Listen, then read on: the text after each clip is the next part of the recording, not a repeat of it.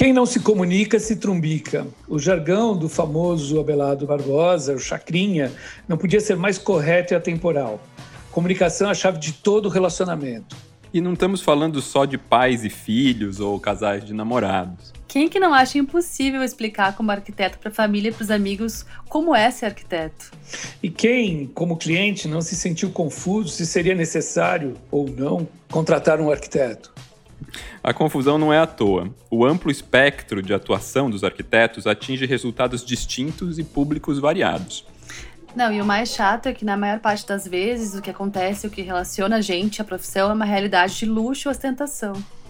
É, casa de bacana, produtos caros, capa de revista, tudo sempre relacionado ao glamour. Mas será que só gente rica pode contratar um arquiteto? Nossa convidada de hoje mostra que não. Ficou curioso? Então vem com a gente. Eu sou André Scarpa e junto com Paula Otto e Marcelo Barbosa somos o Betoneira, um podcast sem frescura que mistura um pouco de tudo para falar sobre pessoas e cidades. E aí, bora? Bora!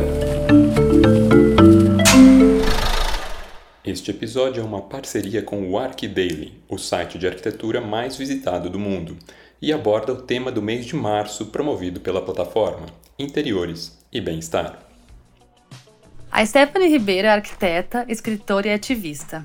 Ela teve seus textos publicados em diversos portais. Ela recebeu em 2015 da Assembleia Legislativa de São Paulo a medalha Teodosina Ribeiro, que a homenageou pelo seu ativismo em prol das mulheres negras. Em 2018, ela foi uma. Isso eu achei muito chique, tá? Em 2018, ela foi uma das brasileiras uh, entre os afrodescendentes mais influentes do mundo pela Forbes, Under 30, uh, na categoria Design, Arquitetura e Urbanismo. Ela é colunista da Marie Claire. Em 2020, ela se tornou a host, apresentadora do Decore no GNT. E ela é responsável, na verdade, por transformar o cotidiano e um cômodo de uma casa através da arquitetura e fazendo grande, grande, grande fenômeno de fazer uma comunicação clara e limpa entre arquitetos e clientes. Bem-vinda, Stephanie, ao Betoneira. Obrigada, gente, pelo convite. Eu achei chique esse negócio da Forbes também. Eu achei chique gente... demais. Ah, Nossa, Uau, meu, chique. muito chique. É, eu achei chique. Eu falei, gente, o que tá acontecendo? Ai, eu gostei dessa introdução, desse dessa desafio que é o decore, né? Do tipo, de fazer uma comunicação limpa com pessoas que nunca tiveram acesso ou não conhecem um profissional arquiteto, mas querem muito transformar o seu ambiente. Uhum. Acho que tem muito a ver com o que era o decoro, mas que tinha a facilidade e talvez né, é, ia naquele caminho que a gente está mais acostumado da gente levar um projeto e falar, olha, isso aqui é o que você vai ter uhum. e uhum. eu escolhi e não ter tanto essa parte do, da pessoa se empoderando e entendendo e compreendendo as etapas de um processo, assim, que eu acho que muda muito a visão das muito. pessoas sobre a arquitetura. Bom, é, como o nosso assunto é comunicar-se sobre arquitetura, é, eu vou começar com uma pergunta que é mais ou menos difícil, mas tranquilo. É, bom, muitas iniciativas tentaram desmistificar a arquitetura como um serviço de luxo, alguma coisa para rico, para bacana. Né? É uma campanha publicitária famosa que a gente viu do CAL, o Conselho de Arquitetura e Urbanismo, que atualmente tem como presidente uma, uma mulher, como presidente nacional e como presidente de São Paulo, a, a Nádia e a Catê, uhum. queridas amigas. É, ela fez uma campanha publicitária onde ela apresentava uma casa na Vila Matilde, do escritório Terra Tuma, como exemplo, a cliente, a dona Dalva, que era uma empregada doméstica que guardou o dinheiro de uma vida inteira de trabalho para construir sua casa. É, mesmo assim, essa defesa em prol de, de uma contratação de um profissional arquiteto, muitas vezes ela fica limitada a nós mesmos, né? É, fica, fica, um pouco limitada. Bom, Esté, de, de, de quais maneiras você acha possível furar essa bolha? Isto é, tornar a arquitetura mais. Uh, é, Falar para todo mundo, né? Fala para todo mundo isso. Eu acho que a gente já começa pelo ensino de arquitetura, que muitas vezes a gente esbarra numa dinâmica é, das escolas de arquitetura serem focadas e muito direcionadas para um determinado público. Eu sofri muito isso, querendo ou não, na PUC, né? De todo Uhum. o que que você chegar numa universidade como a PUC, que é uma universidade que tem tradição na arquitetura, vários Sim. nomes passaram ali Uhum. pela PUC Campinas. E, e você, eu não tinha um, um arquiteto na minha família e eu tava estava com pessoas do meu lado que tinham arquitetos na família, que tinham entrada em determinados espaços que eu não tinha. E é muito simbólico que eu tenha virado apresentadora do Decore-se, né? Que é um programa que vem do o Decora, que é um programa tradicionalmente conhecido e amado do público em relação à discussão de arquitetura. E muita gente me pergunta, ah, mas o que você fez de especial, na verdade? Eu falo, olha, eu acho que eu não fiz nada especial, mas o que eu venho fazendo que eu acho que é muito especial no sentido de escolha, inclusive de equipe, foi pensar muito nos arquitetos que eu conheci ao longo da vida, de trabalhos, que não tiveram as chances de se expor e de estar em determinados locais, Sim. porque é muito difícil você se colocar no meio da arquitetura, né? Você se Uhum. fazer as pontes entre arquitetos e estar numa panelinha muito restrita, que querendo ou não, a gente acaba fazendo parte, mas ao mesmo tempo a gente fica questionando essa panelinha, mas é muito restrito, sabe? A gente sabe que é muito restrito. A gente sabe é, que é ah, todo, todo mundo se conhece e vai lá tomar café no mesmo lugar e conversa sobre as mesmas coisas. E, muita, e tem gente que não consegue ter acesso a esse, a, a esse lugar social, a, esse, a, esse, a essas falas, a esses, a esses acessos, até, a- até entender essas dinâmicas do jeito de se falar, do jeito de se vestir. Eu converso muito Uhum. com o Marcos, sabe? O Marcos do Cura. E eu, eu sempre fico Sim, o Damon. Damon. Damon é um querido. Né? Sim, porque ele sempre, se, ele sempre usa preto. Aí eu falo, Marcos, você se veste como arquiteto, você faz toda a persona. Sei, mas que engraçado. Você Não, tá isso é muito bom tu falar. Não, escuta, porque a gente, a gente trabalhou juntos no, no GNT também.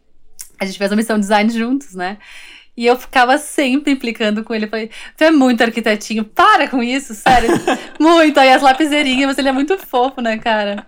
Mas ele é um cara que eu acho que ele consegue comunicar muito bem, assim. Acho que ele Sim. rompe a bolha. Acho que a, este- acho que a persona arquiteta ele mantém, mas ele é muito aberto, assim, um cara muito acessível. Mas eu faço essa piada porque, na verdade, eu acho que o Marcos tem uma outra origem, uma outra história que, Sim, que super, rompe super. total essa bolha, Rompe mas é muito total. engraçado. Porque eu, na época que eu estava na faculdade, eu lembro até hoje que saiu uma matéria que era o jeito de se vestir do arquiteto. E era Mas uma tem até hoje, né, Esther? E era uma coisa do tipo, ou você usa só preto, ou você usa só estampas, ou... e como você cria uma série de códigos, eu acho que essa é a palavra, Uhum. que Sim. você determina quem é bom e quem não é a partir até mesmo da imagem, né? Muito. E romper essa bolha do profissional de arquitetura é, inclusive, desconstruir essa imagem da figura do arquiteto. Eu nunca vou esquecer de uma colega minha de faculdade que chegou para mim um dia e falou que o grande sonho da vida dela enquanto arquiteta era segurar a lapiseira que nem Oscar Niemeyer. Eu falei, O quê?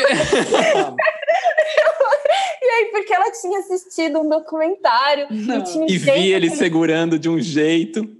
Eu falei, amada, então, tipo, a gente tem tantas Eu conto, você conta. Porque isso é uma performance, né? É. Uma- a, nossa, a nossa profissão, muitas vezes, é vista nesse lugar da performance, o que gera esse distanciamento, né? Da Sim. coisa do gênio, do cara que segura a lapiseira de um jeito diferente, faz o desenho diferente, que resolve a minha vida de um jeito diferente. E é como se a gente, como se a gente fosse semideuses e não pessoas que são Sim. formadas numa área para ter soluções dentro dessa área e para enfrentar desafios e somos agentes sociais, então a gente está aqui para a sociedade e vice-versa.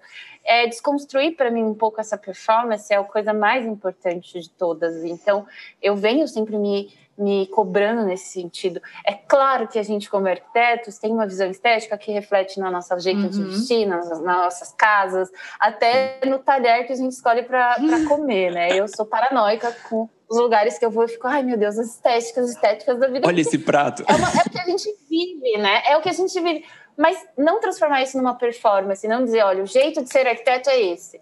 Uhum. Porque eu acho que isso Uhum. acaba distanciando pessoas, tanto Não, de vira uma outra barreira. formarem, super, tanto de se formar em arquitetura, quanto de olhar para o profissional de arquitetura e, E ter medo ele de como chegar um nele. social. Exato, e não Total. como um É, ser e- mágico que está super É E eu acho, eu acho que isso né? começa, eu acho, eu dou aula, dou aula no Mackenzie, né? Eu acho que isso começa também na faculdade, né? A gente tem que, Não, tem que dar o exemplo e falou- já mostrar lá na origem que isso é uma bobagem, né? Que no fundo tem tantas outras coisas mais importantes. É, mas Total. vamos combinar que a gente entra na faculdade pelo estereótipo, né? Eu não tinha a menor ideia de como era na, na vida prática ser uma arquiteta até eu fazer a faculdade, assim, que eu não tenho família de arquitetos, então foi tipo assim, eu entrei pelo estereótipo, tanto que eu achava que ia ter muito cálculo na faculdade de arquitetura. Ah, eu não vou fazer, tem muito cálculo, e não é nada não disso. vai pra né? mim isso, e tem todas as outras. o- o- É. Tantas layers ali dentro, né? Mas eu concordo super com a Esté também, porque eu também comecei na PUC em Campinas, e eu sentia isso também. Tipo, o... existe essa imagem do cara que está ali, que é o arquiteto na sua prancheta, e que desenha e que é, tipo, centrado ali. Quando é isso, tipo, é, hoje em dia tudo, é, tudo tem que ser muito mais colaborativo, né? Pra gente ver as coisas acontecerem. Acho que, acho que isso, como é que se diz? E quebrar essa barreira, acho que, putz, é fantástico. Porque, e é isso que eu sinto o, o que eu sinto o- um pouco o programa fazendo, vamos dizer, né? O, o, o Decore-se agora. A gente tenta super quebrar essa barreira. É que ele ficou curto, ele ficou com 30 minutos, mas agora a gente vai para uma hora de TV, porque eu queria muito deixar ainda mais claro como que é essa minha intervenção com as pessoas. A gente Sim. transformou, a gente quebrou o nosso projeto de decoração em etapas. Então, o que, que eu consigo cumprir agora? Então, eu estou Uhum. pintando, e aí o que, que eu posso fazer depois que eu estou pintando? Por que, que eu não posso fazer isso antes? Olha, porque um projeto segue uma ordem. Né? Era uma Uhum. grande preocupação minha desde o começo, que para quem é leigo, fica muito parecendo que a gente só chega com as coisas e resolve na hora. E esses programas de decoração tinham um Sim. pouco essa estética, né? Do tipo, você tem um Mesmo, dia. mesmo o Decora antes, não era? Tipo, tinha conversa, tinha o. Que é porque as pessoas iam fazendo, né? Os, os marceneiros, os Exato. executores, e, e tinham quem executava. Como a gente está no processo em que um leigo executa, então eu tenho que cada vez mais destrinchar o meu projeto para deixar cada vez mais claro: olha, a gente vai pintar assim, a gente vai aplicar assim, essa tinta é para isso, essa tinta é desse jeito, olha, isso tem que ficar nessa posição, essa iluminação é, é para isso, essa é para outra Uhum. coisa. Foram. Ai, tá passando uma supermoto aqui. Foram Tudo bem. foram coisas, Estamos na cidade, estamos na cidade. foram coisas que, quando a gente está falando no dia a dia enquanto arquitetos com profissionais, eu já falo, do- tipo, ah, faz isso, faz isso, faz isso, faz isso, faz isso, eu quero mudar isso. A pessoa não fica me perguntando o porquê das coisas. Quando eu estou falando Sim. com leigos, eu preciso cada vez mais explicar Uhum. os porquês. E faz muito sentido para um programa de TV que não é um programa para profissionais em si, né? Ele, e Exatamente. É, a gente a gente quer que o, o Betoneira é um, é um podcast de arquitetos, mas que não é não tem um objetivo de ser só para arquitetos. É para todo mundo, Esther. Tipo, no- nossa busca é essa, sabe? É conseguir que tipo, uma pessoa, público geral, ouça entenda o que a gente está conversando, entenda o sentido dessas coisas na, na própria vida, né? E acho que isso, quando você faz, ah, até tinha isso aqui, é, você falando do Decore-se, é, então, o, o, o Decora, foi, ele, ele mudou de nome, então, em 2020, né? 2020 que você Foi. entrou Todos os para fazer o programas Decora. do, do GNT mudaram, receberam esse Todos os programas É, tiveram... viraram esse. Então, o Santa Ajuda virou Santa Júdice, todos eles passaram por esse processo de mudança, os que já existiam na grade, porque a ideia era: a gente agora não vai enviar profissionais que vão resolver a problemática, vocês Uhum. vão resolver o seu próprio problema com o auxiliar, com o Uhum. auxílio do nosso técnico, da visão de uma pessoa especializada. Com o Decore, a gente tinha um desafio que era como a gente vai fazer uma decoração à distância, o que, que vai acontecer, o que, que não vai. É, a gente desenhou muitos móveis na primeira temporada e a gente agora já está desenhando de novo muitos mobiliários para a segunda temporada.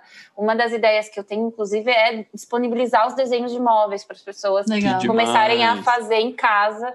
Então, tudo que a gente desenha e que a gente pode disponibilizar, a gente vai começar a disponibilizar. Foi também uma Uhum. coisa que eu pedi para o GNT para a gente tentar ao máximo, ou eu mesma Legal. disponibilizar nas minhas redes, porque cada vez mais eu quero que as pessoas falem.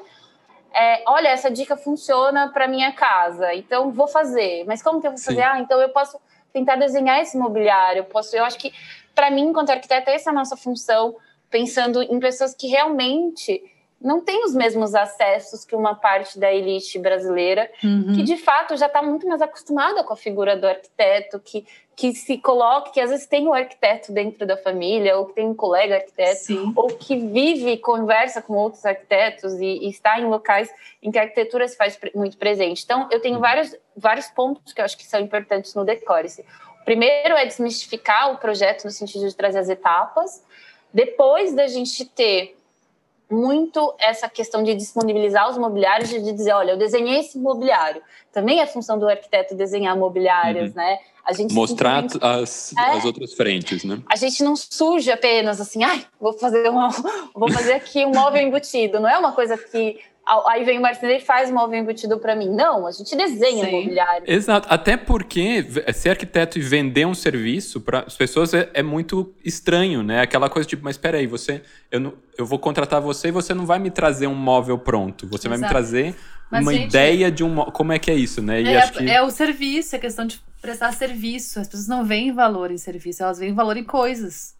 Então, assim, né? É muito sobre isso. Coisas prontas. Ah, eu não vou gastar no arquiteto, mas eu vou comprar um sofá muito caro. Mas, ah, é um sofá, né? Não sei onde colocar ele, mas é uma coisa, né? Eu fico muito batendo nessa tecla, Paula, de tipo, olha, se você tem, às vezes, os ambientes que a gente pega são pequenos não faz sentido, às vezes, você comprar um móvel tão comercial num tamanho gigantesco, uhum. que às vezes a gente pega uns projetos que as pessoas colocam móveis gigantes num espaço muito pequeno. Eu Sim. falo, vamos explicar esse layout, olha, isso não faz sentido isso aqui, mas eu vou desenhar o móvel exatamente para o tamanho dessa parede. E qual é a diferença disso para o que estava antes? Então, a gente fica desenhando muitos uhum. móveis uhum. e eu penso em disponibilizar cada vez mais esses desenhos de mobiliários, porque eu já estou trabalhando numa lógica, agora mesmo a gente estava desenhando um mobiliário que é uma mesa em que ela vai mudando de altura conforme a criança vai crescendo. Então, ah, essa é uma coisa que as pessoas podem fazer uhum. e usar para espaços infantis, que é uma coisa que surgiu muito na pandemia, porque tá todo mundo com criança em casa, em casa. Uhum. e tendo que é, estudar e dar aulas para seus filhos, para suas crianças. Então, qual é a nossa função nesse sentido? E outra coisa que eu coloco muito, que é a questão do, da arte, né? Dos artistas que a gente escolhe, a gente até abriu um post do tipo, apresentem suas artes pra gente, porque é, eu queria muito ter jovens artistas, artistas pouco conhecidos, para também, de novo, assim como a arquitetura tem uma panelinha, as artes também têm. E aí uhum. a gente acaba mesmo recorrendo muitas vezes ao, ao, mesmo artista ou à mesma loja que vende tal artista. Sim. E eu queria muito trazer artes diferentes, jovens artistas, pessoas que estão fazendo coisas que não estão ganhando tanta visibilidade assim.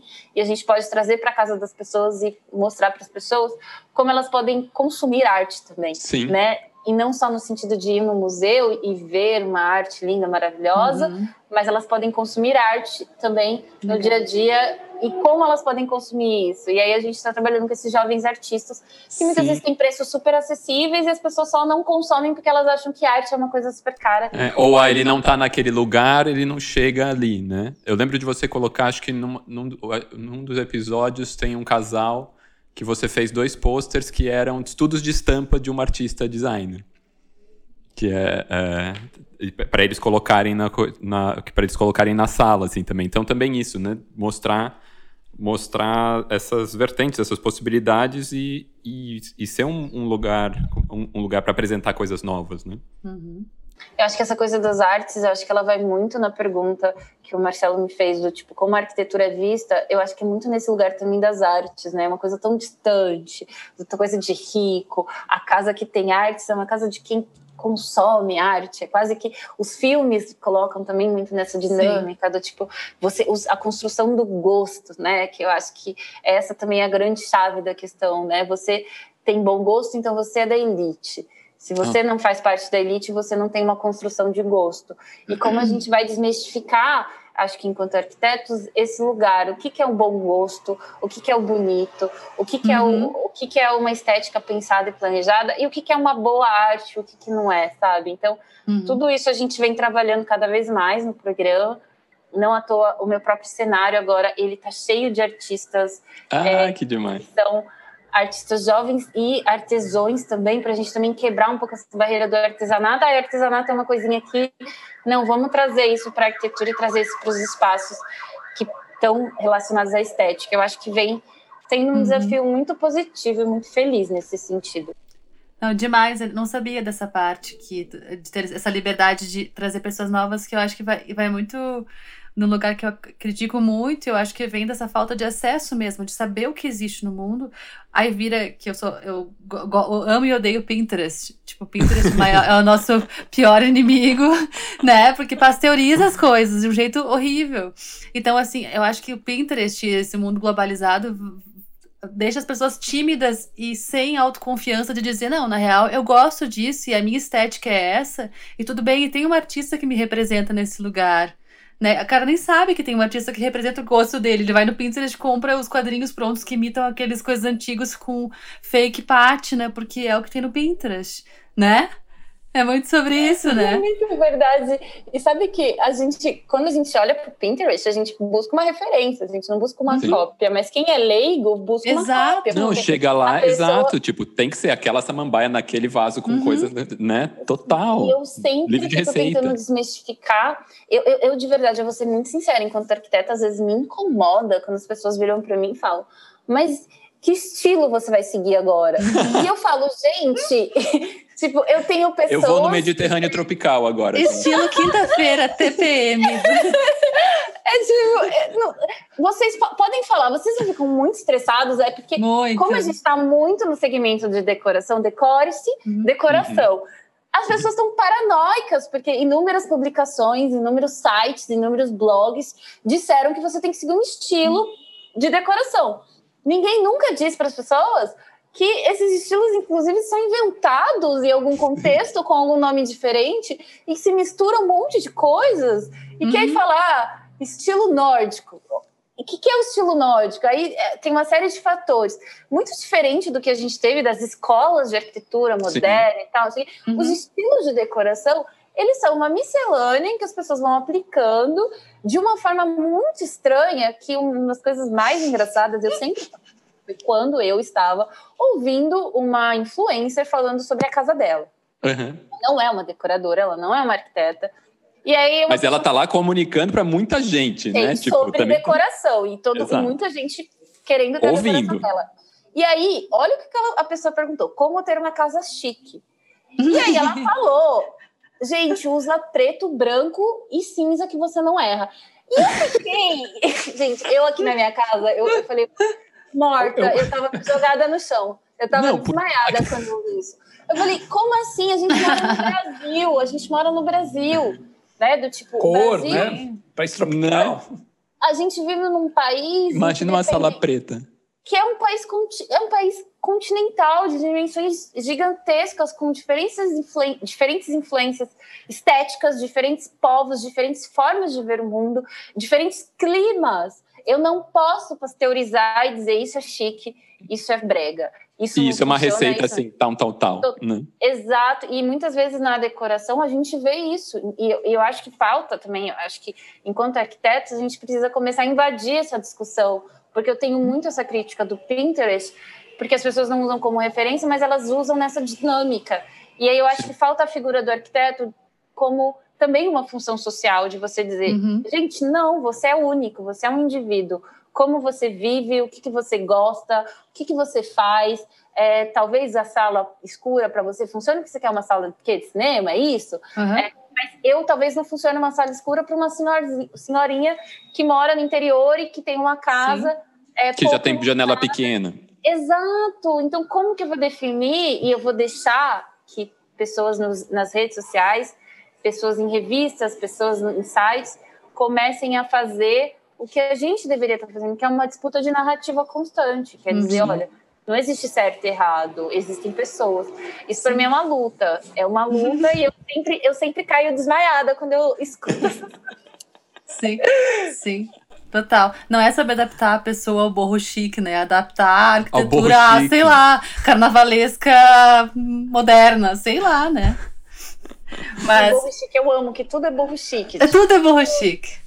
Mas, Esté, deixa eu te perguntar sobre o programa. Tu falou bastante sobre a coisa das etapas, que eu acho que realmente é uma coisa bastante inédita. Não fica na, nem um pouco claro em nenhum programa como é que as coisas são feitas, né? Então isso foi demais. Mas queria te perguntar o que, que tu achou mais difícil é, por parte das pessoas de entenderem a execução, entender o projeto, tratar contigo. O que, que tu achou no processo mais complexo?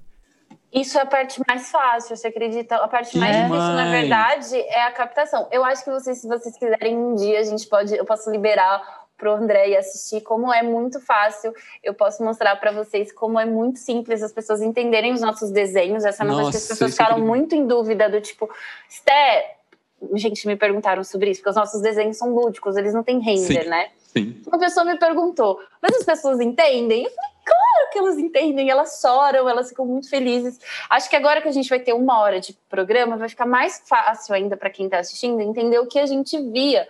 As pessoas Uhum. entendiam muito o que a gente fazia e elas não só entendiam, como elas se sentiam muito felizes de fazer. Então, por exemplo, eu falava, olha, tem que colocar essa prateleira a 1,30 por não sei quanto.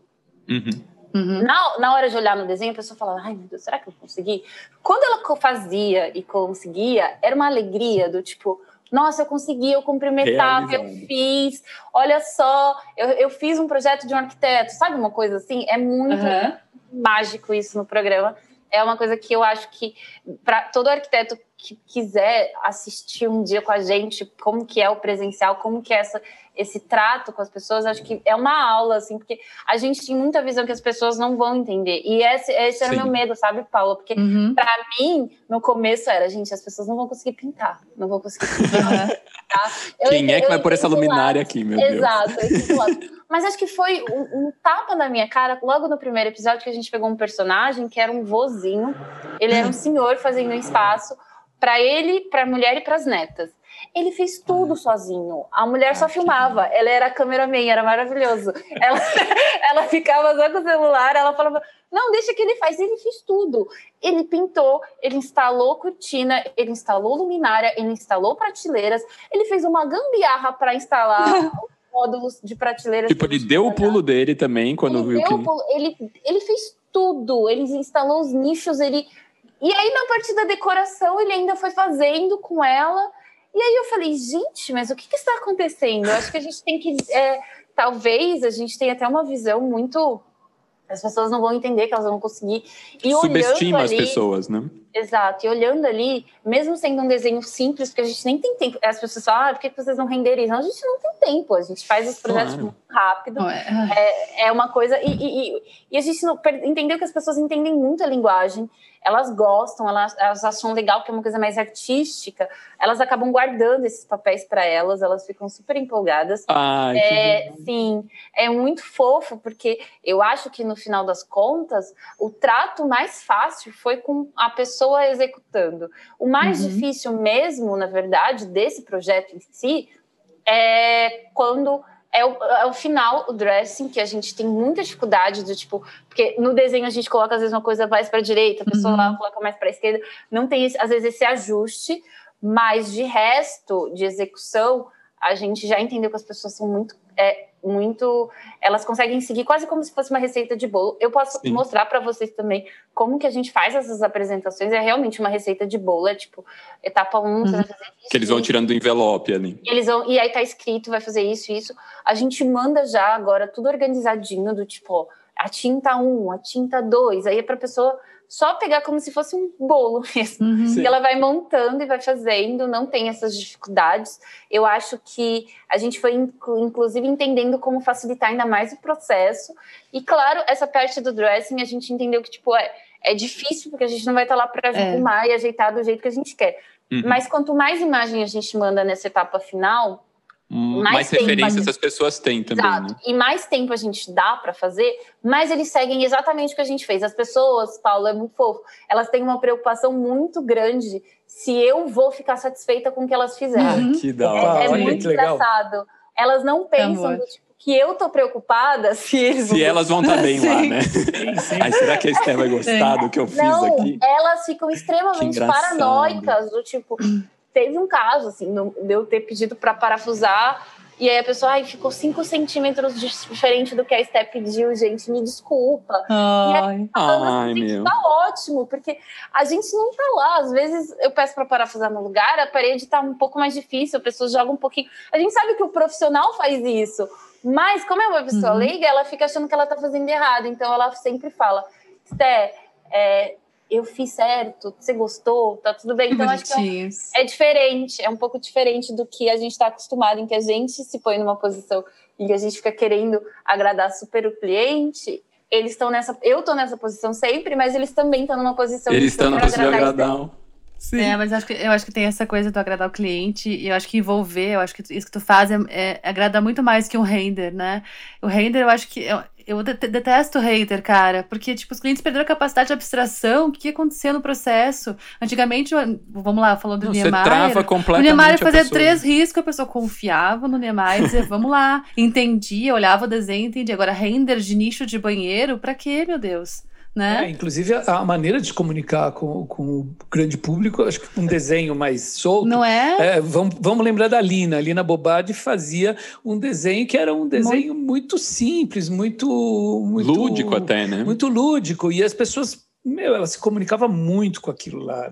Não, mas o que me pegou muito do que a Steph falou agora é isso de do- da gente olhar para os clientes achando que, é, Que eles achando não que vão eles não entender. vão entender ou que vai ser difícil, Uhum. Né? Tipo, eu ouvia muito isso, tipo, ah, de colegas arquitetos falando, ah, a gente está com uma solução aqui, mas puta, o cara não, não vai entender, o cara não está entendendo o que eu estou propondo. Sim. E eu penso assim, puta, que momento então que não é no cliente arquiteto que as pessoas falam de arquitetura de uma maneira mais fácil, mais aberta para todo mundo entender. Por isso a que eu gente fico tá muito fã. né, talvez. Ex- né? E, eu, e eu, exato, tipo, os arquitetos Uhum. subestimam um pouco as pessoas e comunica um pouco, porque daí é de novo aquilo que a Steph falou lá no começo, aquela barreira Uhum. que você põe de novo o arquiteto em outro lugar, que depois o cara tá com medo se ele vai se ele vai suprir as necessidades, as necessidades não, se vai suprir as expectativas do arquiteto. Eu lembro de trabalhar com arquitetos assim que os clientes ficavam meio assim receosos até. Tipo, ah, é, o arquiteto vinha, né? eu Falava o que achava, tal, não sei o quê. Saía e eles vinham pros, pros estagiários, só falando. É que eu não, acho que eu não entendi o banheiro. Então, por que, que você não falou aqui na reunião? Porque, Não, mas não vou falar isso pro arquiteto. Então, né, viram travas de comunicação. Mas, isso, É muito a- até. engraçado isso, né? A minha, a gente contratou uma, uma mais jovem, uma júnior, e aí ela, ela disse para os meus outros arquitetos: Ah, mas a Stephanie participa mesmo do processo? Sim. Eu- eu Não. Mas é tão absurdo que virou uns escritórios de arquitetura que você Uhum. se coloca numa posição de semideus e que Uhum. você só, tipo, tô aqui, não, tô sentindo o que tá acontecendo, né? E, e você não se comunica com as pessoas, é co- quase como se, se você se comunicar, você perde um pouco essa áurea perfeita, você, é, se você não é onipresente sabe o que está acontecendo, você não é mais um deus. E, e- e não, tá, tá tudo certo, eu sei o que vai acontecer, eu sei que não vai acontecer. Ah, deu um problema, tem que me avisar, então a gente vai resolver isso junto. E tá tudo Exato. bem, sabe? Não gostou, não tá te atendendo, né? Exato, me fala, olha, do tipo, a gente tenta ao máximo ter uma comunicação com os clientes, é óbvio que a gente quer trabalhar a surpresa, é um programa ainda da surpresa, né?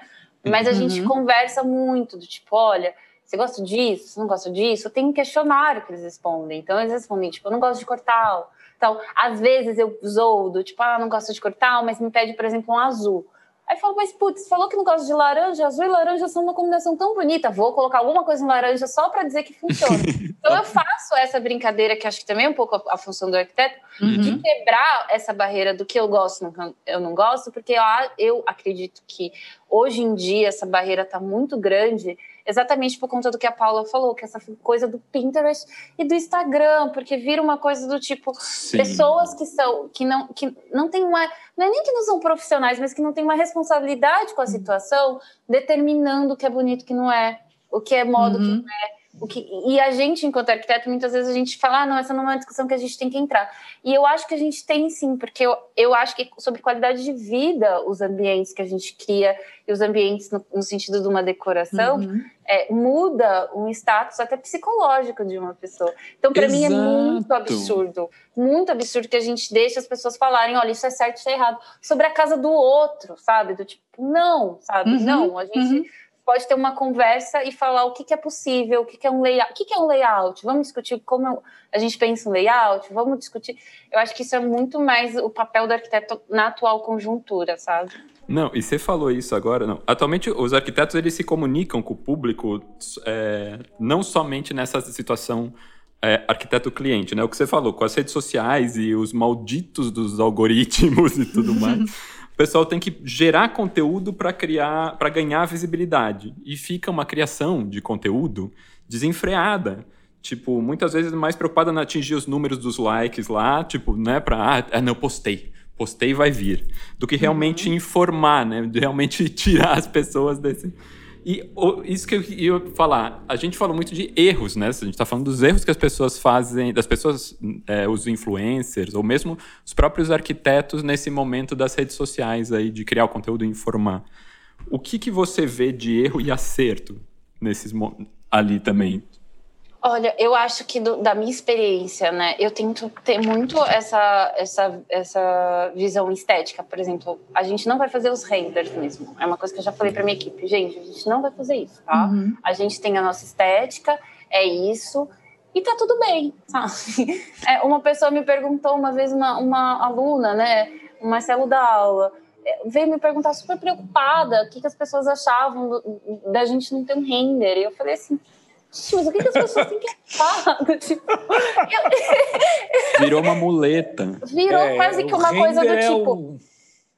Uhum. Quase uma coisa do tipo, se você não faz, você não é um bom arquiteto. E eu falei para ela, falei, não, amor, e a gente está discutindo tantas coisas, assim, do tipo, é, do espaço, das cores, da dinâmica, uhum. do layout, do, do tamanho dos móveis, a gente desenhou móveis para essas pessoas.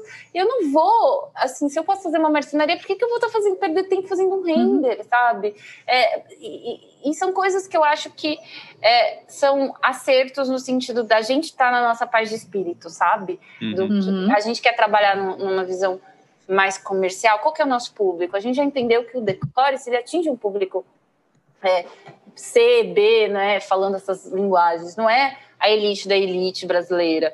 Tá aqui, é muito engraçado que por conta desse contexto da gente ter mudado do, e fazer o faça você mesmo, muita gente jovem, classe média, média alta, começou a se interessar super pelo programa, do tipo, de ter uhum. o acesso ao profissional de arquitetura, mas ainda de um jeito que perde um pouco a cara do assistencialismo que a gente vê muito na TV.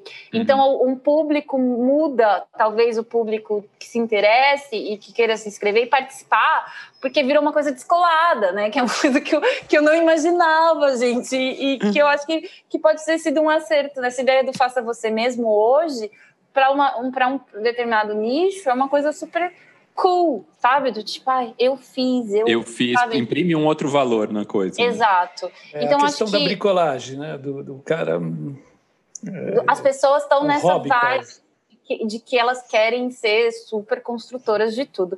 Eu acho que tem um, um, uma, uma, um, um erro para mim que é grande, né? Criar regras. Qual que é o. A, a gente determina muito antes da gente entender. O meu público é um público majoritariamente feminino, o público do Decore tem também esse, esse uhum. nicho, o próprio GNT uhum. em si. É, tem pessoas mais velhas, mas tem pessoas mais novas, tem estudantes de arquitetura, então às vezes é, eu abro para perguntas e as pessoas me perguntam muito sobre estética do que a gente usa, as linguagens, essas dúvidas que vocês trouxeram. Você abre para perguntas no Instagram, você está falando? No meu Instagram, para as pessoas irem questionando o que, que elas querem saber sobre isso. Do outro lado, eu tento sempre, a todo momento, para o público que não está na área, mostrar o que é ser um arquiteto no dia a dia, que é a coisa mais normal do mundo. Eu sou um profissional como qualquer outra pessoa.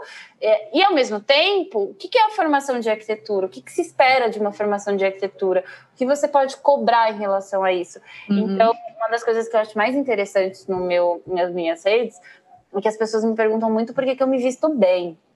Ah, Aí eu sempre falo para elas: inclusive chama muita atenção no decore, os acessórios que eu uso e tal. E aí eu sempre falo para elas, mas a arquitetura é um curso de discussão estética também, né? Sim. É, uhum. Eu sempre mostro, olha, eu estudei história da arte, eu estudei até tive interesse em estudar cinema, estudar um pouco de fotografia a figura do arquiteto é uma figura que tem que estar imersa nessas inúmeras discussões estéticas. Eu acho que a gente veio sei, de alguma forma engessando muito essa dinâmica para uma lógica extremamente comercial, em que realmente a gente está no render, render, render, render, e vamos só no, falar nos sobre public posts da vida, né? Do... E só, Recebidinhos. Só isso. Recebidos. Só isso, só do tipo, a casa do arquiteto tem que ser uma super casa, conceito, e a gente não uhum. tem uma vida normal. A gente tem uma vida quase que é, parece que a gente não se relaciona, parece que a gente não tem amigos, que a gente não toma um café, e parece que a gente não escolhe, né? Nem a gente não tem gosto, a gente não fala de cinema, a gente não fala de música, a gente não fala de mais nada. Eu tento trazer a todo momento, tipo, olha, eu sou uma arquiteta, eu gosto de cinema, eu gosto de arte, eu gosto de uma exposição. E aí, quando alguém vira para mim e fala, Esté, mas como você se inspira para fazer um projeto? E aí eu sempre falo, olha, esse aqui eu me inspirei numa música, esse aqui eu me inspirei uhum. num quadro. Uhum. Eu tento quebrar essa ideia da inspiração num, exatamente numa outra arquitetura ou exatamente num estilo. Eu tento, olha, um arquiteto, uma pessoa, quando você vai pensar o seu espaço, você pode se inspirar em tantas coisas. E o ideal uhum. é que você se emancipe nesse sentido, culturalmente uhum. mesmo. Eu acho que a arquitetura tem que ser entendida dentro desse lugar. Eu faço essa, essa discussão. Acho que tem arquitetos que querem fazer outra discussão eu me, eu me coloco numa posição que eu acho que é importante, já que eu tenho um espaço na TV, já que eu tenho seguidores, uhum. eu falo, vamos fazer essa discussão sobre filmes, vamos fazer sobre arte, vamos falar sobre livros, vamos falar o que, que os arquitetos já escreveram sobre, o que, que, os, uhum. que já leram sobre arquitetura. Eu acho que é importante porque, querendo ou não, eu realmente acho que até mesmo nas escolas de arquitetura, cada vez mais a gente vem fingindo que isso não é importante. A gente uhum. vem querendo tratar um lado é, só do comercial, do comercial, do que você precisa vender, o projeto que você precisa ser, sabe? Tanto que a lógica do render acho que entra muito nessa dinâmica. Entra nesse do comercial de facilitar a venda para o cliente, né? Tipo, Exato. Tipo, facilitar e visualizar, tirar de uma etapa. Exato. E se esquece que você vai vender o quê? Então, mais do mesmo? Ou você quer ser um profissional que tem uma visão diferente? Ou você quer ser um profissional que vai atuar numa área diferente? Sempre fico batendo nessa tecla. Gente, tenho amigos arquitetos que são fotógrafos, tenho amigos arquitetos que são cineastas, e eles estão também fazendo arquitetura, eles estão levando o olhar dele na, da arquitetura para uhum. isso. E é importante falar isso publicamente, porque cada vez mais eu, eu recebo mensagens de gente desesperada, do tipo, ah, mas se fosse arquitetura ou design de interiores? As pessoas estão cada vez mais confusas, porque parece que para elas é, o ser arquiteto é uma coisa muito difícil de entender. E aí eu uhum. falo, não, você pode fazer arquitetura e você pode fazer tantas coisas, assim, a gente está desenhando móveis, mas a gente também está fazendo uma curadoria de arte, sabe, para os nossos Sim. projetos, porque a gente estudou para isso. E aí eu sempre falo, e olha como é rico você poder estudar num curso só, tantas coisas, tantas portas que se abrem. Eu acho que é uma discussão sobre educação também. A gente está vivendo num contexto de país em que está a educação e a cultura parecem coisas banais e elas não Completamente, são. Completamente mesmo. Não, e, e, assim, diminui uh, o que é a educação, o que é a cultura, para uma coisa do tipo, deve ter um livro de receitas aí que ela vai me dar o caminho das pedras, sabe? Tipo, quando te perguntam, ah, como que você se veste tão bem? Tipo, ah, não, eu fiz um uhum. curso de moda e etiqueta. Não é, meu. Tá, você está falando da sua personalidade, está falando das, das, coisas que você vê. Você tá, as pessoas começaram a ter medo de. Medo ou não, tipo, acho que as pessoas acabam não se olhando para os próprios gostos, para tentar se encaixar nessas coisas que são que a, os Instagrams e os Facebooks e tudo mais fica jogando para frente, fica ensinando uhum. e deixa de ter, né? Essa curadoria, essa coisa de peraí, eu gosto disso, eu vou usar. Sua eu própria subjetividade é uma coisa que eu acho Exato. que a gente tem que discutir na arquitetura, a subjetividade de cada indivíduo. Parar de massificar projetos, falar, tipo, ah, isso aqui funciona para todo mundo. E dizer, não, uhum. tipo, cada um é um, e o que, que a gente pode pensar, o que, que a gente pode agir, como eu vivi isso tem a ver com a minha personalidade, tem a ver com a minha origem, tem a ver com a minha história, tem a ver com a minha construção de gosto. E essa construção de gosto passa pela minha formação. E o que, que, é essa formação de arquitetura? O que, que, que, é a escola? De... Eu falei, eu já falei, já respondi isso várias vezes, eu sempre respondo essa pergunta. Eu estudei tudo que eu podia na escola de uhum. arquitetura para eu construir gosto, para eu descobrir o que eu gosto e o que eu não gosto. E tá tudo bem, porque pode ter coisas que eu olhei e falei, ah, eu não gostei disso aqui não. Sim, e, e vai ter coisa que você não viu, vai ter coisa que você viu, né? Não é coisa tipo, uhum. tipo, e isso vai fazer o seu caminho. Eu tento falar Sim. sobre isso, eu tento, e eu vejo cada vez mais, gente, que é um sofrimento, principalmente dos jovens de arquitetura e do público do próprio Decore-se, que eles, eles falam para mim, no tipo, mas como assim? Sabe, do tipo, mas não segue. Eu falo, Gente, não, às vezes você se inspira numa coisa, às vezes eu li um livro, sabe? Uhum. tá tudo bem. Eu falei, nossa, olha, esse livro abriu minha mente para pensar sobre isso, Muito. sabe? E eu vou faz, falar sobre esse assunto desse jeito. É, Demais. Steph, é, é, é, é, eu dou aula para o último ano do Mackenzie, o TFG, e, e vários alunos é, tem demandas mais sociais hoje em dia, muito, muito louco. De, eh, o pessoal não pensa na, no, no predinho, na casinha, no lotezinho, pensa na cidade, na comunidade.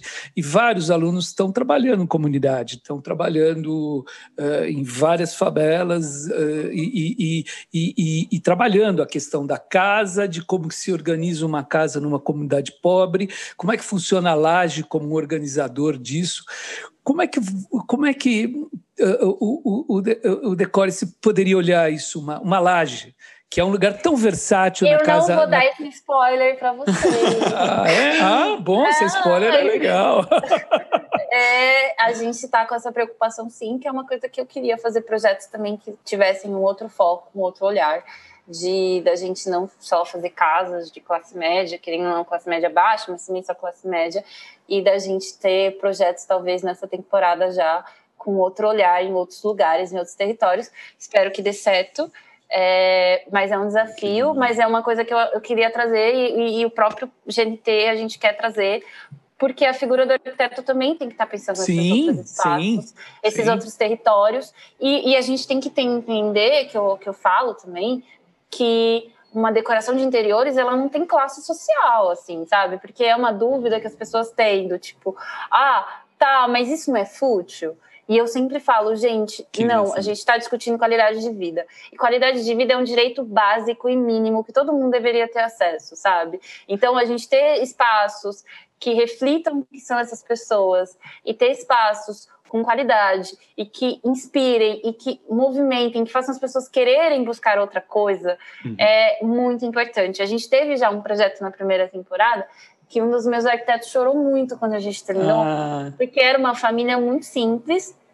E até fiquei muito chateada, porque algumas críticas diziam: ah, por que, que o irmão divide o quarto com a irmã? Porque eles são simples, eles só têm Sim. dois quartos na, na casa. É doido as pessoas não só. se colocarem no lugar, né? Olharem e já partir na realidade delas para criticar. É muito. É, as pessoas vivem num mundo totalmente aleatório, sabe? E aí eu falei: não, é um quarto que os dois irmãos vão dividir. E aí o, o, meu, o meu arquiteto começou a chorar muito porque ele falou que eles estavam tão com os olhos brilhando, sabe, do, do processo, do que, que é o arquiteto, do que, que é o. Tem todo também o processo da captação de imagens e de conversar com o diretor, de conversar com a pessoa que capta o som e de entender esse universo.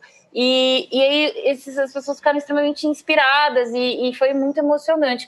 Então eu acho que é um, um, ponto que eu quero que a gente tenha cada vez mais da gente levar para outros territórios. É, não posso dar spoiler. Porque... Não, não, não. não já foi. Mas é uma coisa que a gente está muito já pensando, Marcelo, de uma cobrança minha, dos meus arquitetos mesmo, a gente, tipo, não, a gente, eu fiz faculdade com bolsa, a minha equipe, a maioria fez faculdade com bolsa, então a gente tem uma visão e, que tem a ver com as nossas famílias, que claro, tem a ver com a nossa claro. origem, e uma forma da gente retribuir também que a gente, a gente é, teve acesso, que é o, a importância que eu falo sempre do acesso à educação, de como você muda realidades, assim. É, eu, eu não gosto dessa narrativa de, tipo, vou fazer estudar para ficar rico, sabe? Não é uhum. sobre uhum. isso. Mas é, é estudar é para compartilhar o que você aprendeu. Né? É, mas como é emancipatório para a gente poder olhar o mundo sobre uma outra perspectiva e poder vivenciar outra perspectiva e, e inclusive, dentro do Decore, o que me fez topar esse projeto é a possibilidade de fazer um, um projeto para uma pessoa que talvez não teria e comunicar e conversar e falar e tipo e pensar junto. Então essa é uma coisa que a gente vem cobrando muito e eu, eu espero se se der certo eu te mando uma mensagem para você mandar para seus alunos. Legal, vai legal. Ser, acho que vai ser vão ser episódios que vão ser muito simbólicos e significativos para todo mundo. E, e, que vão trazer todas essas discussões que eu já faço na teoria para uma coisa prática, sabe? Muito bom. Puxando, falando em comunicação, sobre essa linguagem que a gente se afastou e está tentando reaproximar, queria te perguntar uma curiosidade pessoal, porque né, quando a gente fez o Missão Design, tinha uma dificuldade de falar com uma linguagem que todo mundo consiga entender, cara. A gente fala esquadria. Ninguém sabe o que é uma esquadria, fala porta, Não fala falar janela. o arquitetês, né? Né? O arquitetês. Queria, queria te perguntar como é que tu está lidando com isso, simplificar a linguagem, enfim. A- essa é a, a parte boa da gente ter uma roteirista, né? Porque aí eu jogo o arquitetês para ela, falo assim, olha, a gente vai usar tal coisa. Aí ela Aham. fala, tá, mas como que a gente fala sobre isso? E a gente, a gente, nessa próxima temporada, a gente tá muito com a, com a ideia de, de ter esse momento da explicação. Tipo, olha, Sim. é, o que, que é ergonomia? Por que, que eu escolhi essa cadeira desse Uhum. jeito, desse jeito? Então, tem um momentinho um pouco mais professoral, mas que a Uhum. gente entende que é Uhum. importante. Mas a gente tem, sim, profissionais do, do, Uhum. do contexto do programa que não são arquitetos, o que é Mas bom. ótimo. Eu acho que isso é uma Pois. coisa que tem a ver muito também, até com o trabalho do, do meu parceiro, né? O. Túlio ele tem uma, Pois. uma, uma empresa de curadoria de conhecimento. E a Hum. empresa do Túlio tem vários profissionais, então tem sociólogos, tem publicitários, tem jornalistas, tem Uhum. psicólogos, tem engenheiros, porque quando você fala de curar conhecimento, todas as áreas têm Uhum. conhecimento. Então não é só não é só um- uma certa figura que tem ali que, que determinar o que é conhecimento e o que não é. E aí eu acho que isso é uma coisa que ajuda muito na formação de equipe, quando você tem pessoas de diversas histórias, cursos e linguagens, para você quebrar um pouco esse, essa linguagem arquitetês do, do arquiteto, para não ficar aquela coisa maçante para um público que não vai entender mesmo. Não, Não vai. vai entender. E aí a TV tem essa Uhum. facilidade da gente ter ajuda desses outros profissionais para vir uma diretora, uma produtora e falar assim: não, pera, isso aqui vamos explicar de um outro jeito? E aí a gente para e vamos explicar de um outro jeito. Uhum. Então, é, isso é uma coisa que faz muita diferença e que eu estou aprendendo, inclusive, enquanto arquiteta. Porque Exato, para sua vida profissional, tipo, fora do programa, né? Tipo, Sim. comunicar com o cliente. Comunicar, né? Isso é muito. A- a- muito aqui aqui no, no, no Betoneira, a gente está toda hora se policiando de. A Do gente também fala a- arquitetês aqui. A gente fala, opa, peraí, vamos explicar para quem, não, quem é leigo o que significa isso, porque a gente vive falando a linguagem dos arquitetos. Mas, assim, é, o, o, o, o André falou uma coisa, fora do programa, vamos falar um pouquinho da gente quanto arquitetos, escritório, de vida, de vida profissional. É, uma pergunta, vou fazer uma pergunta para todos vocês, né? É, você se lembra em algum momento que o cliente, já que a gente está falando de comunicação, cliente, arquiteto, e de como é que isso pode ficar uma coisa mais branda, é, alguma, alguma vez vocês é, é, pensaram no projeto ou colocaram uma coisa que o cliente não entendeu o que você estava falando, ele achou que você estava pirando? É, vou, vou, vou perguntar e vou exemplificar. A- a gente Dentre os projetos que a gente faz lá no escritório, na Baco, a gente faz, eh, a gente também faz clube, né? Trabalhamos para o Clube Pinheiros, trabalhamos para o Clube Hebraica. E, e uma vez a, a Hebraica tinha uma esplanada muito grande na frente de uma piscina que era um lugar solarengo, ninguém ia lá. E a gente propôs de fazer uma, uma que a gente chamou de uma tenda. Aí, mas eu estava pensando no, no, no fraioto, com aquelas estruturas leves tensionadas, tensionadas. maravilhosas, que são super bem calculadas, legal. E, e- e eles entenderam uma tenda de circo, né? Os caras ficaram muito incomodados, assim como uma tenda, tenda de beduíno no meio do deserto, e eu não. E a gente teve que se valer de uma série de referências, mostrar, mostrar coisas que a gente já tinha feito, tudo, e aí eles se convenceram, e no fim depois eles adoraram, porque era realmente aquilo que eles queriam e virou um point do clube. Vocês já se, se, se, se depararam com alguma situação dessa? O cliente não entende a- a- o que você fala no primeiro momento? Muito difícil essa, hein? Eu acho. Hum, Tô pensando. Pode ser de coisas mais simples, né? Às vezes a, Meu, eu tenho Uma uma, coisa numa sala. engraçada que era um dos projetos, tipo, quando a gente montou, tipo, é, começou a, a- um dos primeiros projetos, eu acho mesmo, tipo, já arquitetos formados, eu e a Rosário, minha mulher, né, que é minha sócia também, a gente fez uma casa para uma amiga que era arquiteta, eu conheci é, que quando eu estudei na PUC, ela era arquiteta e deixou de, de fazer, de fazer, seguir a profissão, ela é farmacêutica, então vou escolher um ramo que vai poder usufruir de arquitetura. a gente falando para arquitetura ser acessível e zoando de, de grana. Mas o. E daí a gente tinha a casa dos pais dela e tinha um terreno em Jaguariúna com uma chácara que eles queriam reformar, queriam demolir e fazer uma nova, porque estava com problemas e tal. E aquela coisa, eu falei, nossa, vou fazer uma maquete, porque eles vão entender tudo na maquete. E peguei e falei, não, daí aquela maquete que você aprende na faculdade, assim, com os materiais todos brancos para exaltar a volumetria e mostrar onde é sombra e os vãos sem vidros, né? Porque onde, é, onde não tem material é vão e tudo mais. Levei a maquete, tipo, na hora todos, nossa, aqui, você levanta a tampa da maquete, todo mundo, nossa, isso aqui. Saímos da reunião falando, puta, eles curtiram, né? Tipo, que bom, entenderam tudo. E daí eu recebo um, um, um e-mail depois, uma ligação depois, então, André, é, meu pai estava com uma dúvida só, assim, porque ele achou tudo muito branco. porque a maquete era toda de, de isopor e de papel branco, entendeu? Eu fiquei Sim. nessa coisa do meu, eu é tava branca. fazendo uma maquete para ser né, completamente conceitual e tal, e, e, me falhou essa ponte de, de, de me pôr na visão, de, de uhum. pôr na, na ideia de pessoas que não trabalham com arquitetura, de que não estão vendo referência de arquitetura o tempo inteiro, como que eu explico isso, né? Tipo, acho que os ah, moods é, é uma mas... coisa, tipo, pegar imagens para mostrar seria muito mais fácil, né? A gente sofre muito com isso no programa, porque na verdade a gente tem vários clientes, é que as pessoas sabem, porque a gente apresenta para a produção, a gente apresenta para a direção, Sim. a gente apresenta para o canal, a gente... e aí às vezes a gente está tipo certo numa coisa, de repente vem uma dúvida porque são várias pessoas que estão tá, passa por várias uhum. mãos assim do uhum. tipo sim. que é uma dúvida que acho que as pessoas têm como se a gente só ah, a gente só criou. Não a gente passa olha a gente vai fazer isso porque a gente tem que toda a equipe tem que saber o que a gente está fazendo. Inclusive eu estava tendo essa reunião antes de chegar aqui que é a reunião de passar ponto porque, porque aí a gente percebeu que para a gente ficava claro. E aí a gente porque a gente ia fazer as etapas para o cliente também ia ficar claro mas a gente precisava explicar para toda a produção, porque para a produção não ficava claro. E aí a gente agora ent entendeu que a gente tem que fazer uma reunião semanal para passar ponto por ponto do que vai ser. Porque já aconteceu de, tipo, para a gente tá claro que ia ser uma coisa e para eles ia ser feito de outra forma. Uhum. E aí eu pensei, nossa, a nossa comunicação não tá boa e a gente é uma equipe. E aí, isso é uma coisa que eu, eu não imaginei que a gente ia ter. Mas é, mas mim, é. Porque eu já estava muito mais. Né? Eu estava muito mais acostumada do tipo, olha, isso é um mood, isso aqui, os nossos desenhos eles são super simples, então geralmente as pessoas entendiam. Uhum. Só que quando você joga para uma TV e a gente tem etapas, como aí a pessoa vira para mim e fala, mas o que, que vai começar primeiro? Porque como a gente não, não, não, não define, as etapas elas não vão para todo mundo do, do, canal e nem para produção uhum. e nem para direção elas vão para o cliente, porque a gente monta essas pranchas uhum. no final já. Chega numa então, mesa de edição, opa.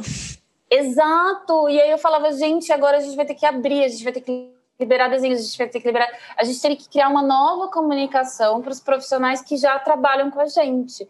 E eu achei que isso foi uma, um, um, um, banho de água fria, porque a gente acha que está tudo simples, mas não tá simples. Para a gente é muito simples falar, não, isso aqui vai primeiro, isso aqui vai isso aqui. E, e aí você explicando, falando, e essa é uma coisa que para mim pesou muito a questão do virtual. Porque uhum. quando você está ao vivo, você consegue, né? Tipo, Pega olha, na mão, aqui, é, mostra, segura. Aqui, quando você está no digital... Começa o azulejo aqui. Exato. Quando você está no digital, e aí você tem que explicar para inúmeras pessoas... E, e, elas não estão vendo, né? Porque a figura também do papel, eu acho que essa é uma coisa que a gente talvez entendeu que funcionou muito no Decores, que tem a ver com a minha resposta, que as pessoas entendem muito, mas é um papel. Então é tipo uma coisa que elas tocam, que elas olham, que elas viram uhum. de ponta cabeça. O digital, para mim, eu acho que ele é um grande desafio na atual conjuntura e da arquitetura, porque como você comunica, sabe? Tipo, eu sou muito da mão, assim, eu quero pegar, eu, eu monto o mood, eu falo, ai, olha só, é isso, a imagem, eu trago aqui a imagem impressa, é essa, no digital a gente teve que se rever totalmente. Foi muito sofrido no, no começo, inclusive para passar para as pessoas o que, que é um mood board, porque a gente Sim. fala mood board e a gente sai mood, eu juntei essas coisas aqui. Uhum. E aí as pessoas me perguntavam, Esté, mas tá no mood essa poltrona. Por que que tá uma outra poltrona? Aí eu falo, porque a gente no mood... É um mood board, não é um livro de receita. Gente, essa foi a Não é um catálogo de orçamento. Acho que respondendo a sua pergunta, Marcela, esse é o maior sofrimento do, do atual, porque o mood board virou uma coisa pra gente que era. Mas a gente não consegue fazer um mood board com os materiais. Aí a gente tem que fazer como? A gente vai fazer com imagens, mas aí a gente faz imagem. Para quem tá vendo é literal. Pra gente é, pra gente é uma inspiração. Para quem Sim. tá vendo é literal. E aí não é literal. E aí a gente falava, não, não é literal. É tipo, é uma ideia. Pode ser que entre, pode ser que não entre, pode ser que entre um outro modelo. E pra gente tá tudo bem. Pra pessoa virava, não, não, mas não tá tudo bem, porque aqui tá dizendo que vai ser isso. Então, assim, eu, eu realmente acho que a, a era do digital, por mais que eu entenda que a gente está no contexto de pandemia, que pode ser que a gente continue usando o digital por muito, muito tempo, ele trouxe umas dificuldades imensas para o arquiteto para ele explicar o que, que é uma inspiração, o que, que é uma Sim. referência e o que, que é o real. E, aí não só, virou- o, o, o, além de tudo, é, muitas, muitas vezes a publicidade de arquitetura se apoia no digital para venda. Uhum. E daí, fechou, olha, tipo, sei lá, um prédio vai fazer um prédio, fechou a cara do prédio. E daí, o prédio não está construído ainda, fechou naquela ideia, os caras estão vendendo, e daí o outro olha e fala assim: ah, não, mas olha, agora o carro não está passando aqui, não, vai ter que dar um jeito que tem essa floreira aqui, que os clientes já compraram, isso já foi vendido, isso está na publicidade, no material de publicidade. Tipo, viram um- uma coisa ao contrário. A imagem se trava e cristaliza, Sim. e as pessoas de- e É deixa de verdade. funcionar como uma ferramenta de comunicação que é das que é para ser das mais generosas, né? Tipo, Uhum. todo mundo que você viu que tirava entendia os desenhos, entendia os, o- o- os como é que fala? As imagens que estão ali, a cara daquilo que ia estar, né? É, Pegar o Mas papel tem na muito, mão. eu acho que tem muito essa coisa que eu acho que tanto na fala do Marcelo quanto na sua, André, não escutei a Paula ainda, mas a coisa do literal. Se criou uma ideia que exatamente o que a gente está falando é o que vai, tipo, não, não existe mais a, a imaginação, né? Não existe mais esse processo lúdico, porque eu acho que é, eu acho Não existe que a imaginação. Exa- existe uma coisa que eu, que eu, eu entendo que, por exemplo, a figura, o mood board, ele é uma coisa lúdica, sabe? Uhum. É tipo, eu imaginei esse esse tecido, isso aqui, isso aqui, essa, essa é uma ideia, uma concepção do que, pode, que vai acontecer, a história que eu vou contar. Se esse tecido vai entrar numa almofada ou na estampa de um sofá, ou ele simplesmente vai entrar, talvez mudou, vou agora pegar a cor desse tecido e vou fazer uma parede Uhum. a ideia, talvez a linguagem se mantenha a mesma, mas eu mudei no meio do caminho. E tá tudo bem. Agora, a gente tá vivendo numa, numa lógica que é literal, assim, tipo, Uhum. falou tem que ser, tem que ser, porque senão você não é um bom profissional ou você tá me mandando uma mensagem errada. Eu acho que a gente, enquanto arquiteto, perdeu muito nesse mundo das imagens, em que tudo é- a gente é bombardeado de imagens, porque as pessoas acreditam realmente que tudo acontece do jeito que está sendo é, dito que é, e não é. A TV é feita de um jeito diferente do que as pessoas imaginam. O Exato. projeto de arquitetura tem processo, cada arquiteto tem um processo diferente. O mood board, ele é uma, ah, ele é uma inspiração, ele é uma, uma série de elementos que pode entrar, não pode entrar. E tá tudo bem, sabe? Eu acho que Uhum. isso é um desafio gigante. Eu acho que não é nem o 8 nem o 80, né? Eu, como boa libriana, vou puxar pro meio do caminho e contar uma história que é o oposto do que vocês estão falando. Não é. Eu, a gente uma vez fez uma casa que era uma casa que, enfim, ela tinha. Ela, é- ela, ela foi construída já e ela tem a parte íntima embaixo e a parte social em cima. E ela tem, a parte social basicamente é um vão livre com duas treliças que em dado momento a gente falou, nossa, vai ficar animal se, se for num tom de azul turquesa a treliça. Beleza, render, tacamos o render, cliente aprovou, lindo, maravilhoso. Chegamos na obra, eu tava lá no sol, com as amostras do, do, do verde, eh, turquesa, turquesa, chegou a cliente e perguntou, Paula, pra onde que é esse azul? e eu falei, pra toda a tua casa. tipo, ela viu o render, mas ela não se ligou, então também tem isso. Como que eu, alguma falha teve na comunicação, por sorte ela é DJ, super descolada, ela falou, não, animal, adorei, pode ser. Mas, tipo, ela viu que a casa seria azul no teste da obra, ela não entendeu o render. Então, assim, acho que é uma falha nossa de comunicação como arquitetos, não é nem, nem o render, nem o desenho abstrato, eu acho que a gente tem que aprender a se comunicar melhor no todo, né? É isso aí. Apresentar projeto é um desafio, né? Do tipo, que, como se apresenta o seu projeto? O que, que tu fala? Do tipo, Sim. olha, aqui é uma mesa que ela é assim, assim, assado. A gente hoje estava fazendo exatamente isso. A gente abre o projeto e vai apresentando para todo mundo da equipe. Aqui uhum. é um sofá assim, aqui é não sei o quê, aqui. Porque aí, por exemplo, se rola um erro de comunicação, se uma coisa vai trocada, assim, não sei o quê, todo mundo da equipe entende que não é só um sofá, sabe? Esse é um sofá assim, esse daqui. Então, assim, eu, uhum. eu realmente acho que cada vez mais a gente tem que explicar ponto por ponto. E aí, quando os pontos são abstratos, do tipo, olha, isso aqui vai ser uma poltrona, a gente não sabe ainda qual que é exatamente a estética dessa poltrona, mas é uma poltrona com essas dimensões minimamente, sabe? Então a gente começou a entender, e as pessoas que estão trabalhando com a gente agora, elas já estão entendendo isso, do tipo, que o arquiteto ele não, ele não tem certezas, porque a gente tem muita imagem da certeza. Não sei se faz sentido. O cliente Sim, tem muita imagem claro. que você tem certeza, você tem certeza que isso vai acontecer, você tem certeza. Tá? E, e não, às vezes você não tem certeza, sabe? É normal, então. você é humano, você não é um, um semideus, eu acho que... É sobre construir o conceito narrativa, eu acho, né? Essa, é. essa coisa é. do filme faz todo sentido, tem que... Pra ti tá vendido já, tu entendeu e aprovou, o cliente não, então começa a mostrar, mostrar a inspiração. Ah, eu vi esse filme, me inspirei, quando ele tá, chega no final e vê a imagem, ele tá convencido já, porque a, a base tá pronta, né? Acho é uma história. É uma, contar uma historinha. Eu sempre falo que toda decoração para mim é uma história que eu estou contando, do tipo, do uhum. cada elemento que eu vou colocar da pessoa e o que que ela é, uhum. o que que ela pensa.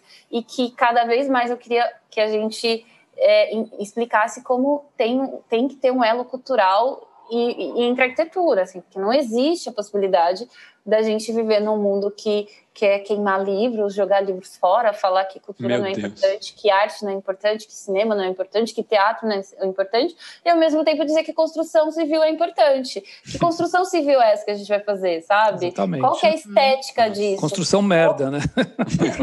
Qual que é a lógica disso? Porque tudo está interligado, e aí eu fico batendo muito nessa tecla, e o meu maior, acho que, tristeza nesse processo de ter virado uma figura pública nesse sentido por conta do programa foi perceber o, o, medo e o desespero dos estudantes e das pessoas que elas não conseguem entender que não é sobre comprar um produto numa loja bonito, é sobre que história você está contando e qual é a referência que você tem. E a referência, ela não é um catálogo, a referência, uhum. ela é muito ampla e ela pode ser de um filme a uma peça de teatro a um livro.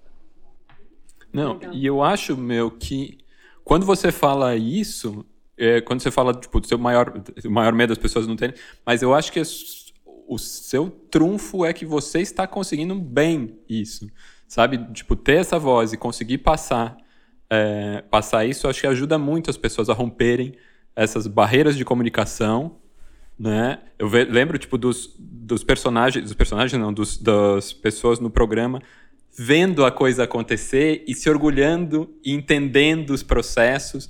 Então, assim, quanto, quanto mais frentes de comunicação e quanto mais vezes a gente mostra, ah, tá aberto a falar e abaixa os layers, abaixa as barreiras entre as pessoas, mais a gente tem, pode ter esperança de que consiga que, comunicar para todo mundo as coisas que realmente importam, né?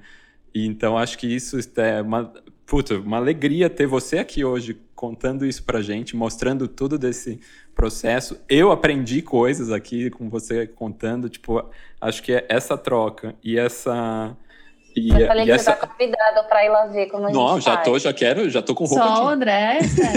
é, eu desço, é eu tô vendo, eu tô vendo uma, uma, uma é, a gente ficou com ciúmes Eu acho agora. que tem, tem que ir um por vez. A gente vai um por vez. A aglomeração, tá. mas eu super acho que vale a pena vocês, se vocês quiserem, acho que Inclusive, Marcelo, muito. se rolar o projeto que eu estou imaginando, o projeto especial, acho que vale muito a pena a gente ver como vai ser esse processo. É, vai ser uma coisa é, que a gente está imaginando, a gente ainda está desenhando como isso vai ser.